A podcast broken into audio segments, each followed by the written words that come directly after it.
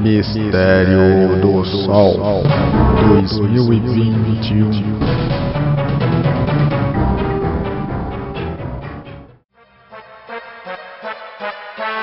O conteúdo do Mistério do Sol é diversificado e não se compromete com o assunto apresentado, sendo um canal neutro. As opiniões de cada um devem ser mantidas para si mesmo. Olá, como vai você? Aqui é o Alex BR do Mistério do Sol. Continuando hoje o guia do exorcismo. Como utilizar o carvão, sal, pregos e símbolos. Também os círios abençoados. Então tudo isso dá para usar é, aí como o ensina né, no guia do exorcismo para se proteger, né, para a proteção. Então, é, falando do, já iniciando falando sobre o carvão, né, o carvão de madeira é um procedimento né, difundido e eficaz, sobretudo como preventivo, empregado regularmente depois de ter sido exorcizado. As antigas cosmogonias erradamente chamadas lendas, contam que Hércules, para se proteger na descida ao inferno, né, aos infernos, tomou consigo um ramo de choupo, né, choupo com CH, choupo. O carvão de madeira é a substância, o filtro ideal para absorver os fluidos errantes. De fato, os fluidos psíquicos emitidos por uma pessoa malvada ou por um feiticeiro têm um peso quase material. Eis como se procede. No primeiro dia da lua nova, colocam-se pedaços de carvão vegetal em alguns pratos fundos brancos, sem nenhum tipo de decoração. Então, colocam-se os pratos embaixo da cama, na altura da cabeça, porque uma ação negativa é realizada à noite, quando a vítima dorme. Então, perto da porta da casa, do lado de dentro, a soleira, que é um símbolo, né, o carvão, impede as entidades negativas de atravessá-la. E nos cantos escuros da casa, né, onde os fluidos se acumulam mais facilmente. Troca-se o carvão por um novo depois de sete dias, ou seja, a cada quarto de lua jogam-se o velho, né, o carvão velho em água corrente, né, ou seja, um rio, etc. e tal. Ou no fogo, né, que em hipótese alguma ele deve ser conservado, porque está impregnado de forças maléficas. Agora, o sal exorcizado, né, o poder do sal exorcizado. Referimos-nos ao sal marinho grosso, não refinado, em especial ao do Oceano Atlântico, porque é o sal do norte. Depois de exorcizá-lo, ele deve ser despejado num prato fundo branco, realizando-se então os mesmos procedimentos do carvão de madeira, isto é, substitui-o a cada quarto de lua, a, a cada quarto de lua, né, a começar pela lua nova.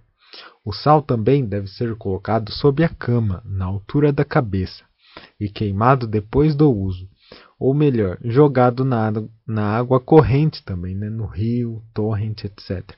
Nunca nos aparelhos sanitários da casa, ok? Agora, os pregos. Bom, melhor se for é, pregos velhos, né, feitos à mão, quadrangulares, né, melhor que seja, né, mas não é uma regra. Então serão colocados em cruz, né, formato de cruz, diante de portas e janelas. E é só isso mesmo. Agora, falando, falando da medalha de São Benedito. Esta medalha abençoada e exorcizada, exorcizada né, por um sacerdote, e sobre a qual estão gravadas as letras é, V, R, S, N, S, M, V, M, Q, L, I, V, B, né, abreviação de Vade Retro Satanás, Nuncansuadas Mirivana Sunt Malakae Libas, Ipsi Venenas Bibas né? Isso que significa que pode se traduzir por para trás, Satanás, não venhas aconselhar-me as vaidades. A bebida que despejas é o mal. Bebe tu mesmo o veneno. Então, essa medalha né, possui tradicionalmente a grande a virtude de repelir os ataques demoníacos, né, função miraculosa e idêntica. Tem as medalhas da Virgem, a de São Miguel, São Cristóvão, Santo Expedito e Santa Filomena quando levadas consigo sempre previamente abençoadas e exorcizadas. Muitas vezes essas medalhas desempenham o papel real de amuletos e talismã sobre os crentes, os quais delas servem é, nos perigos da alma e do corpo, para afastar as tentações e malefícios nas situações difíceis e perigosas que se possam encontrar na vida. É notário, é notório que estas medalhas miraculosas se devem graças espirituais, conversões imprevistas, curas e proteção nos casos mais desesperados, quando são usadas longe de olhos e mãos indiscretos. A medalha de São Benedito, por exemplo, apresenta de um lado a imagem da cruz, escudo e proteção por excelência, e das letras rituais. É, do outro lado, traz a efígie do grande santo que transmitiu aos seguidores da sua ordem o poder de preservar os crentes do veneno, da peste, da feitiçaria e dos assaltos do diabo, que existe, é, lembrou João Paulo II. Que existe, né, que ele quis dizer aqui. Se alguma vez o leitor desejar comprar a medalha original de São Benedito, poderá reconhecê-la é, pelos seguintes detalhes. Em torno da cruz deve trazer as seguintes letras, né? CSPB, né, que significa as siglas, né, de Crux Sancti Patris Benedicti, né, ou seja, a cruz do Santo Padre Benedito. E na linha perpendicular à mesma cruz devem aparecer as letras CSSML, né, Cruz Sacra Sit Mihi Lux, né, que a cruz seja a minha luz, né, o significado. E na linha horizontal da cruz devem-se por fim achar as seguintes letras, né, N, D, S, M, D. Non draco citi mi redux, né, que o dragão não seja o meu guia. Então, para afastar as influências maléficas, a tradição cristã aconselha comprar a medalha e em seguida recitar, é, recitar três pater, né, e três ave, né, ou seja, pa, pa, Pai Nosso e Ave Maria, com a, antífona, né, Salve Rainha, acrescentando no final dessas orações Abençoada seja a Santíssima Trindade e louvado seja o Santíssimo Sacramento e a, e, a Imaculada Conceição da Beata Virgem Maria. Agora falando de uma, numa curiosidade, né? Aqui comigo, Alex BR. Ontem mesmo eu encontrei, né, na rua, na calçada, assim, essa, justamente essa medalha. Né? Encontrei a corrente, estava toda é, embrulhada, vamos dizer assim, tudo. E daí eu tenho em mãos, né, essa medalha e é justamente né, as siglas que eu falei, né? Em torno da cruz tem o CSPB e na cruz né, é, vertical tem CSSML, como foi dito. E na horizontal NDSMQ ou O, sei lá, já esqueci já. E daí na frente tem um, um padre, né, a imagem são Benedito, não sei se é São Bento ou São Benedito. Somente nas iniciais aqui atrás é que não é o mesmo da descrição que fala, né? Que na descrição do texto falou que o estava gravado VRSN SMV MQLIVB. Não, na verdade, não está desse jeito, né? Está de outro jeito. Começa primeiro, quer dizer, do lado direito tem o VRSNSMV. Até aí tudo bem, né? Tudo certo. Mas do outro lado, ao invés de começar, começar né, com V, M, Q, L, I, V, B, começa com S, M, Q, L, I, V, B. Então deve ter alguma diferença aí. Mas é apenas uma curiosidade, né? Que não tem valor nenhum para mim, pois eu não sou cristão. Então eu tenho, talvez eu vou vender essa medalha aí mas vocês já sabem o que significa então. Agora, falando sobre os símbolos pagãos de defesa. Bom, a tradição mágica conservou, através dos milênios, poderosos símbolos de defesa. Os mais conhecidos são os dentes, é, os artelhos e o falo. É, o homem pré-histórico enfeitava o pescoço e os pulsos com colares e braceletes fabricados com dentes de animais, é, animais selvagens, né, especialmente leões, tigres, ursos, javalis, lobos e crocodilos, e às vezes com caninos humanos. Isso porque estava convencido, é, né, graças à sua extrema sensibilidade, de usar o símbolo da arma natural de defesa e contra-ataque por excelência, justamente o dente ou presa. Ainda hoje, para defender-se de ações maléficas, pode-se trazer ao pescoço ou no pulso direito um colar ou um bracelete né, feitos com um ou mais dentes de animais selvagens. Originais naturalmente, é, não uma imitação ineficaz, né, os originais, e isso porque, se provenientes, por exemplo, é, por exemplo né, da África, da Índia ou das Américas, etc., os ritos mágicos indígenas já forneceram a necessária carga de fluido. Então, os artelhos dos felinos, né, leão, tigre, leopardo, guepardo, puma, etc., e mesmo os do mais manso, né, o caseiro, o gato, oportunamente são consagrados, né, realizam é, com eficácia as tarefas de defesa contra os ataques invisíveis. Desde sua origem, o homem compreendeu o significado mágico da representação direta ou indireta do órgão sexual masculino ereto, né, o falo, né, símbolo universal da vida que luta contra a morte, da renovação, da força que conquista. Nossos antepassados não atribuíam ao falo né, nenhum significado obsceno e o carregavam consigo fundido em bronze ou em outros metais, ou entalhado em madeira ou em coral. Né? Esta última versão, né, o coral, gerou com o passar dos séculos os anatemas, os anátemas da religião, o célebre, o corno, né, o célebre corno contra o mal olhado. Então o falo era pendurado ao pescoço dos doentes com um simbolismo preciso, né? Defesa contra os espectros, a má sorte e os inimigos invisíveis.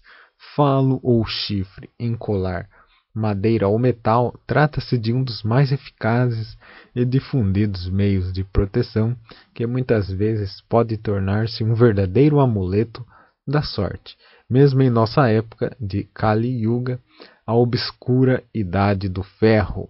Portanto, tocar madeira, ferro ou uma representação do símbolo, uh, símbolo fálico significa realizar um gesto não supersticioso de proteção, a qual, no entanto, deve-se devolver o significado verdadeiro e original, é, qual, qual seja né, dinamizar um sinal que o subconsciente ainda pode é, perceber muito embora se tenha perdido é, sua exata interpretação.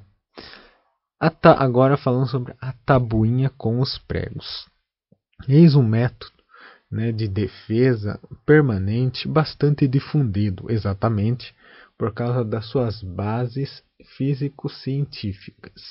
Numa tabuinha de madeira aparelhada com espessura de cerca de 5 milímetros, redonda ou quadrada, né, cerca de 20 centímetros de lado ou de diâmetro, enfia-se né, numerosos pregos longos até quase a cabeça, né, da cabeça do prego. eles devem atravessar completamente a tabuinha.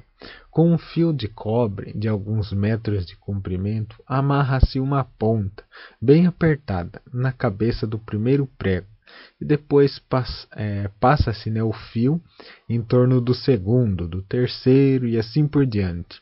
A extremidade do fio de cobre deve prolongar-se até fora do cômodo, no qual se colocará a tabuinha com os pregos extremidade esta que deve ser enfiada no solo, ou seja, por exemplo, no jardim, no porão, etc.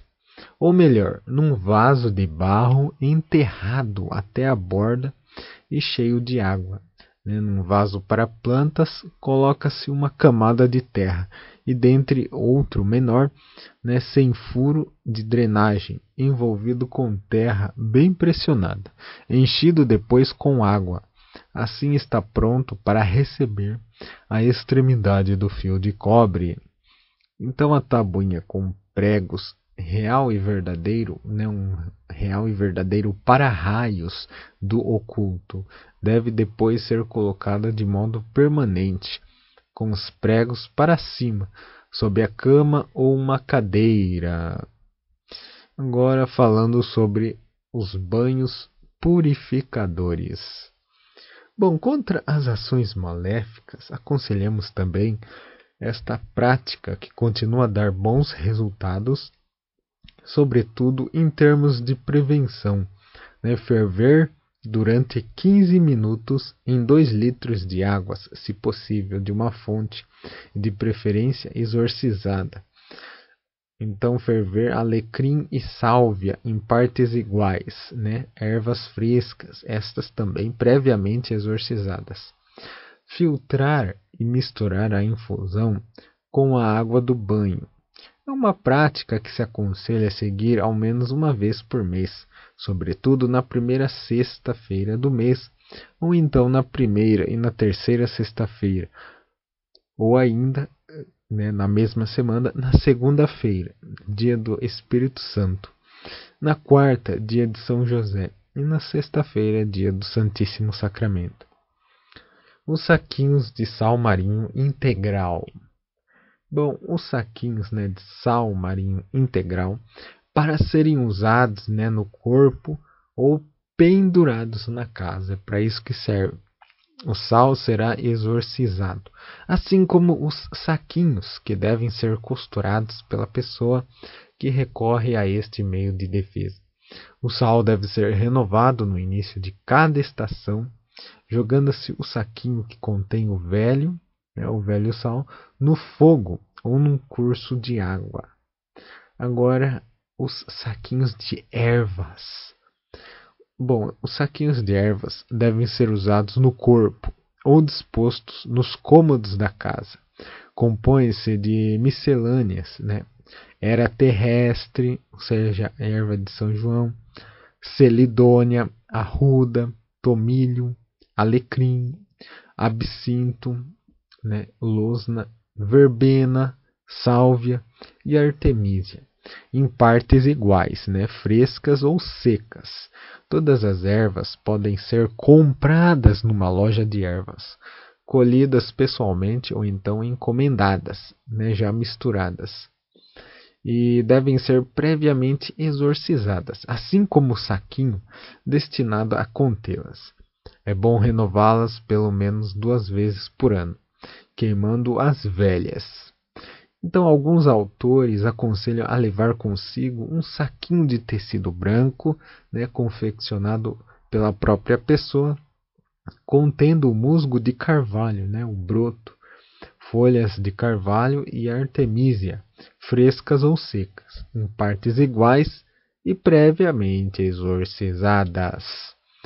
Agora, falando sobre a purificação pelo fogo. A purificação pelo fogo é um excelente meio para purificar o corpo astral. Vamos acompanhar os conselhos que o ocultista e astrólogo Georges Mercury dá a este respeito em seus sortilégios, sortilégios et talismãs, né? Sortilégios e talismãs. As entidades do mistério influem, antes de mais nada, sobre o sistema, é, sistema nervoso da criatura humana. Ora, a neuricidade nasce do corpo astral, né, o corpo de desejo, alma sensitiva. Então, na composição do homem, isso está normalmente incluído no organismo físico, quase que roçando a epiderme. Eis como se purifica o corpo astral. A escolha do momento da purificação é deixada a cargo do ocultista ou do, interessa do interessado, se seus conhecimentos lhe o permitem. Vamos supor que o trânsito da Lua sobre o ascendente ou um trígono lunar em tal ascendente é suficiente e permite não perder tempo para fazer à noite a purificação. A operação deve ser feita num cômodo bastante amplo e longe de qualquer produto inflamável. Coloque uma vela sobre uma mesa, tendo ao lado algumas folhas de papel enroladas. Uma dezena, como se fossem bastõezinhos, né, devem ser folhas brancas sem qualquer desenho, por exemplo, as que são usadas na datilografia. Na noite escolhida, astrologicamente, a pessoa se despe né, completamente. Depois embebem-se com água em abundância todas as partes do corpo que têm pelos, né, para evitar queimá-los. Uma chuveirada ou banho de, de imersão é preferível, em nossa opinião, tanto mais que a água corrente já é um meio de purificação. Então acende-se a vela e em sua chama uma das folhas de papel. Começa-se passando a folha acesa né, sob a planta de um pé, subindo um pouco pela perna. Não é preciso queimar-se, bastante sentir o calor da chama. Quer dizer, basta sentir o calor da chama quando uma folha está quase consumida, acende-se outra e se prossegue a operação, partindo-se do ponto no qual se parou. Toda a superfície do corpo deve ser lambida pela chama, desde a planta dos pés até o alto da cabeça. É necessário sentir o calor sobre toda a pele. Logo depois de concluída a operação, é bom lavar-se de novo para eliminar o cheiro da fumaça enxugar-se e colocar roupa de dormir e deitar-se. Desde o início até o final da purificação pelo fogo, aquele que a executa deve concentrar-se fortemente no ato mágico que realiza e ter o desejo ardente de expelir a causa da sua obsessão. Acrescentamos que esta prática, esta prática eficaz, pode ser feita até duas vezes por mês. Mistério do Sol 2021 Está gostando do podcast Mistério do Sol? Você pode ajudar com o trabalho doando uma pequena quantia. No link da descrição deste episódio está as opções de doação. Com a ajuda estará incentivando a produção de episódios mais complexos, tradução de artigos raros e leitura de livros que você gostaria de escutar. Novidades exclusivas para o povo brasileiro em apenas um podcast. Deus te abençoe. Então termina aqui o episódio, né, falando aí sobre o guia do exorcismo, né, técnicas e métodos para se proteger, né, uma, uma forma de exorcismo. No próximo episódio, né, falando é, falando sobre anéis, né, os anéis e pedras, os perfumes, né, as colheitas né, das ervas, etc. e tal, é, facas consagradas e, algum, e mais algumas sugestões né, para encerrar esta parte dos objetos aí. Então, muito obrigado pela atenção. Não se esqueça de curtir a página Mistério do Sol no Facebook. Então, até a próxima.